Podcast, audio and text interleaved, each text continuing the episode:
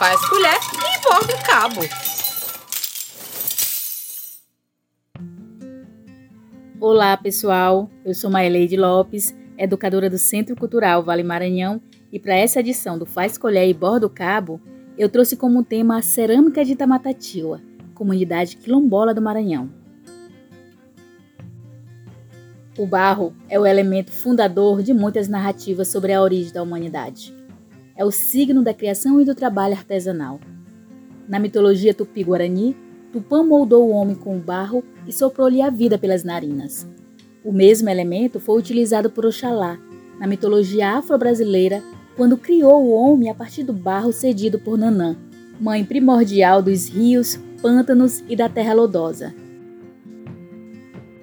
Nas mãos dos homens, o barro deu materialidade à vida cotidiana de muitas comunidades. Criou e transformou os hábitos. Os primeiros objetos feitos de barro surgiram entre 12 e 8 mil anos atrás, quando o homem deixou de ser nômade e passou a ter necessidade de armazenar seu próprio alimento. Desde então, em muitas civilizações, objetos utilitários, ritualísticos e decorativos passaram a conformar espaços domésticos e religiosos.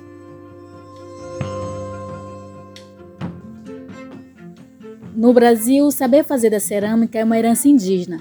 Os primeiros vestígios de objetos feitos de argila encontrados no país foram produzidos pela civilização marajoara por volta de 5 mil anos atrás na ilha de Marajó, no Pará. A partir desse período, essa tecnologia se disseminou entre outros povos. No contexto colonial, outras técnicas foram introduzidas pelo invasor europeu e pelas populações africanas escravizadas.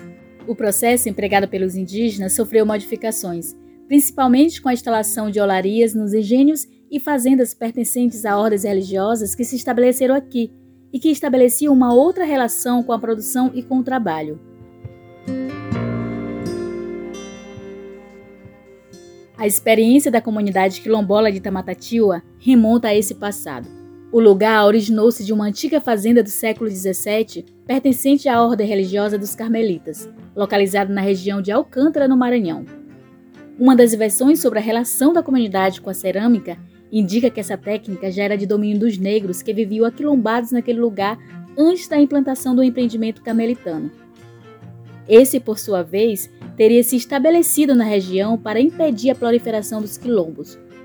Assim, sob a custódia da igreja, os negros fugidos tinham a sua força produtiva explorada na produção de telhas, tijolos e utensílios usados no cotidiano.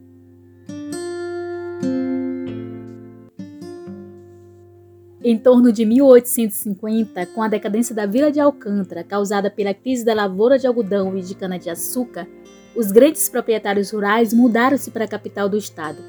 Isso ocasionou a desagregação de muitas fazendas e o consequente abandono da região, inclusive as ordens religiosas.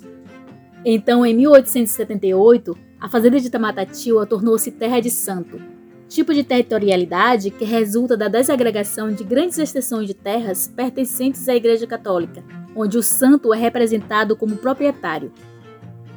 Nesse caso, as terras de Tamatatiwa tornaram-se de propriedade de Santa Teresa. A partir de então, a comunidade passou a cuidar de forma autônoma do lugar. Tomou forma a partir do trabalho coletivo entre as famílias, do uso comum da terra, da ancestralidade, da devoção a Santa Teresa e principalmente da atividade de produção da cerâmica, por meio da qual conseguiu sobreviver, além de manter e expressar os elementos de identidade que os constituía. É sobre essa relação com a cerâmica que vou tratar no próximo episódio. Até lá!